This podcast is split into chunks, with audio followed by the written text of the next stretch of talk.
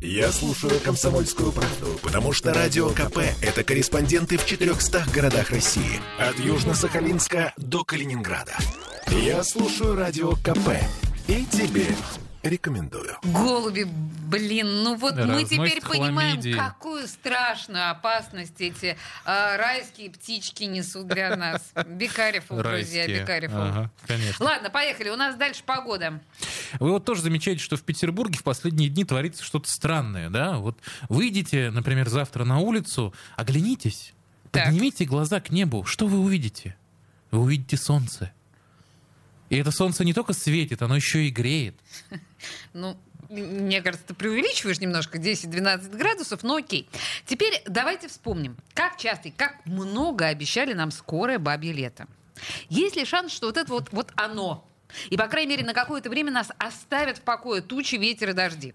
С этим вопросом мы обратились к главному синоптику Петербурга Александру Колесову. Послушаем, что уважаемый Александр Михайлович нам ответил. Я надеюсь, что установится бабье лето, потому что ветер повернул на южные направления.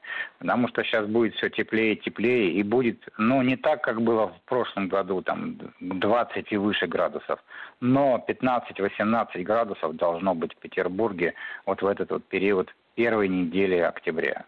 Это, значит, и выходные дни. Начинается потепление, и уже вся неделя следующая тоже самая теплая. Потом будет прохладнее, да, уже. Ну, еще раз уточним, если вдруг кто-то неправильно понял уважаемого Александра Михайловича, что это все-таки еще не бабье лето. Это просто разминка, потому что в прошлом году, например, во время бабьего лета, которое пришлось как раз на конец сентября, начало октября, было на целых 10 градусов теплее, чем сейчас. То есть 20-22 градуса, не меньше. Но мы, как говорится, все еще ждем, ждем, надеемся и верим. Мы надеемся и верим. Очевидно, что к декабрю нас посетит уже наконец, да, бабье лето? Да, судя я не всему. удивлюсь. Ну хорошо. А еще, судя по всему, нас ждет аномальная зима. Ну, совсем чуть-чуть, чуть-чуть аномальная, но все-таки аномальная. Росгидромедцентр не так давно опубликовал карты температурного режима на отопительный сезон. Мы просили Александра Михайловича их прокомментировать. Вот что он нам рассказал. Самая э, большая аномалия э, ну, по территории, да, вот это вот минус с минусом не- небольшим, это, конечно, ноябрь. Дек- Декабрь тоже разделяется. В Ленинградской области тоже минус э, минус есть. Вот. Но это же все настолько условно, что, знаете...